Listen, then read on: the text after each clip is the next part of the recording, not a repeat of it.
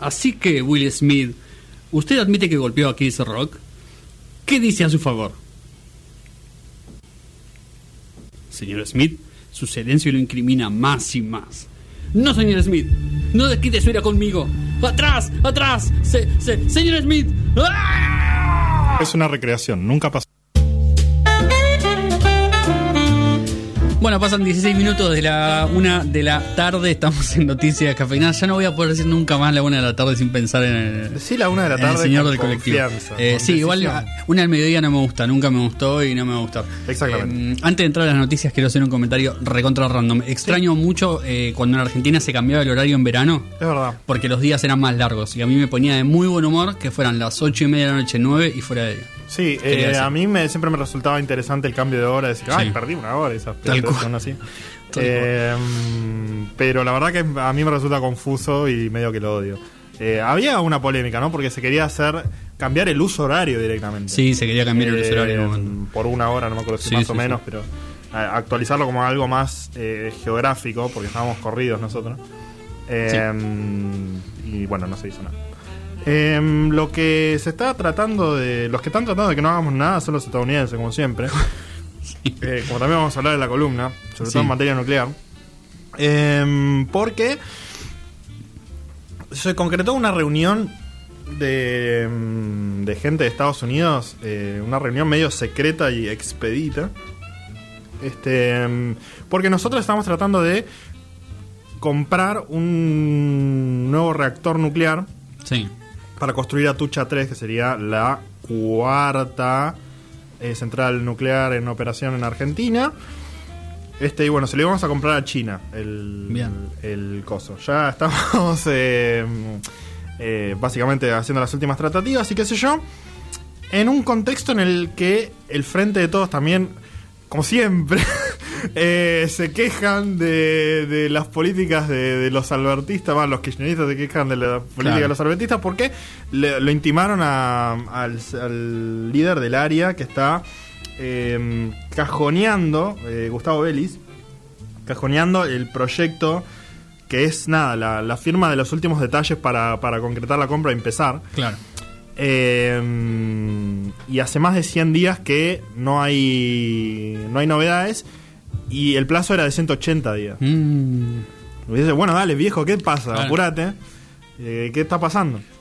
Eh, y al margen de esto, viene Estados Unidos a juntarse en Villa Martelli, Ah, mira. porque ahí está la... mm, creo que está la, la sede de la Comisión Nacional de Energía Atómica en, en Villa Martelli. Este... mm, y... Básicamente dijeron, bueno, a ustedes no les conviene comprar el reactor nuclear chino. Y nosotros dijimos, ¿qué? ¿Por qué? Y ellos dicen, bueno, te voy a pasar uno de estos documentos clasificados Sí. en donde supuestamente muestran eh, derrames atómicos eh, que, la- que China estaba tratando de esconder, en teoría, y fallas técnicas en, en este tipo de generadores de China que están tratando de, eh, de darnos a nosotros. Eh, y sugieren, muy así como muy casualmente, Claro. reemplazarlo por tecnologías occidentales. Por supuesto. Eh, a todo esto, básicamente, eh, también nosotros estábamos construyendo un dispositivo que se llama CAREM, que es como una especie de, de reactor nacional. Sí. Eh, y estábamos como en directa competencia con Estados Unidos y Estados Unidos era como, bueno, si vos vas a comprar el reactor, yo quiero tener influencia en el CAREM. Claro. Como, bueno, la puta que te parió, no puedo hacer nada. Eh, y después la reunión básicamente fue un desastre porque... eh, Nada, dijeron todas esas cosas, ¿no? Y, y, y le presentaron los papeles y después lo- los, los retiraron. Ni Claro, siquiera claro. los les hicieron fotocopia, nada. Claro. Tal cual. Eh, no dejaron que lo dieran por más de dos segundos. Eh, y bueno, la, la gente de acá dice: Bueno, nosotros eh, seleccionamos toda, toda la, el- el- la compra en China Sí. después de una cuidadosa de un cuidadoso análisis técnico de seguridad y todo. En 2014, Claro, eso te iba a decir, porque los, los dos Atucha anteriores, que son más o menos la misma época también, 2000, de 2010 para adelante, son con material chino también. Eh, en realidad, no. Eh, ya vamos a ver en, en la Bien. columna No de historia nuclear, pero son de, de otros países, están hechos Ah, en, en distintas eh, épocas. Pero, bueno, básicamente le dijimos, bueno, nosotros hicimos nuestra tarea. Claro. Y, de- y después le retrucamos, le decimos, bueno, ¿cómo puede ser que me vengas a decir a mí que estos eh, reactores no son seguros cuando Gran Bretaña compró reactores? No Excelente. hubo problema. Y el chabón se quedó tipo, ay, no me esperaba eso. No sabían qué hacer. Eh, y, y dijo, eh, eso fue porque el regulador inglés no ha querido escucharnos. O, no, o será porque es un regulador independiente, le dijo el, el presidente de, de Nuclear Eléctrica Ah, se Sociedad picó. Anónima, así que nada, estaban así como medio peleándose. Eh, y nada, la- como vamos a ver eh, en la columna, este mm, Estados Unidos, la historia que trae desde que nosotros pisamos el átomo es Sí. básicamente eh, no hagas nada y, y yo voy a ser el único que te diga lo que tenés que hacer. Claro. Así que no es sorpresa que, que se estén metiendo en esto. Y bueno, eh, está proyectado que es Basi, el, el boludo que la mantiene cajoneada, la, el- Claro. eh, da respuesta por lo menos, está proyectada para que se termine en 2026. Así que tendríamos una, una nueva central más. Bien, veremos. Eh, son 80 días. Este gobierno se caracteriza mucho por dejar todo dormir hasta cuando quedan un par de semanas. Eh, el, el tema toma mm, eh, estado público, Sí. se discute hasta la muerte y ahí dicen, bueno, vamos o venimos. Así que quedará tiempo. Eh, para lo que no queda mucho tiempo es para los concejales de Bahía Blanca, eh, ciudad de la provincia de Buenos Aires, que se vieron eh, durante el año 2020 muy beneficiados, muy beneficiados, por un error en la liquidación de sueldos del el gobierno del municipio de Bahía Blanca. Ok. Eh, 4 millones de pesos fueron, fueron debitados a distintas cuentas, ¿no? 4 millones de pesos en total, a distintas cuentas de eh, casi todos los concejales, si no todos los concejales del municipio de Bahía Blanca, Ay, qué bien. que eh, vieron sus saberes eh, aumentados en 100 mil pesos, 150 mil pesos, digamos, ¿no? Sumas importantes. Qué lindo aumento. Eh, lindo aumento, tal cual. Esto se dio porque eh, desde la... mm, Qué buenas paritarias. Qué buenas paritarias, sí, sí, es verdad. Bueno, de hecho ellos eh, habían tenido un aumento en 2020 o en el año pasado, creo que fue 2020, eh, y la Secretaría de Hacienda de Bahía Blanca, que es la que se encarga justamente de la liquidación de sueldos, eh, cometió un error, un error eh, muy... Me muy olvidé de llevar el uno. Claro, muy, muy infantil que es, eh, se habían olvidado que había habido una modificación por la cual eh, el adicional por antigüedad de los concejales se reducía del 3% al 1%. Eh, y ellos, eh, digamos, liquidaron sueldos teniendo en cuenta ese 3% que ya no existía, digamos, que ya no estaba en, en rigor. Eh, el tema de esto es que 23 concejales cobraron de más. Eh, hay que decir, concejales del Frente de Todos y de Juntos por el Cambio, digamos, acá no es que hubo un, un error intencionado No, sobre alguien, sino que todos se vieron bastante beneficiados. Eh, algunos llegaron a cobrar más de, en realidad, 150 mil pesos. Por ejemplo, Pablo Rosenfeld cobró 336 mil pesos de más, Ah. eh, que es una suma importante. eh, varios por arriba de los 300, varios por arriba de los 200 también. Em, y están esperando que lo devuelvan, porque todavía ninguno lo devolvió. Eh, lo Mira, yo tengo una política, Sí, ¿no? Eh, si a vos te dan plata además, sí.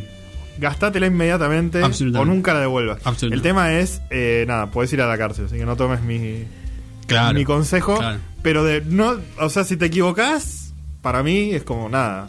Sí, para mí hay una diferencia entre si te liquidan mal el sueldo y, y hay alguien que es responsable y que tiene tu contacto y que puede hablar con vos, eh, avisa por las dudas.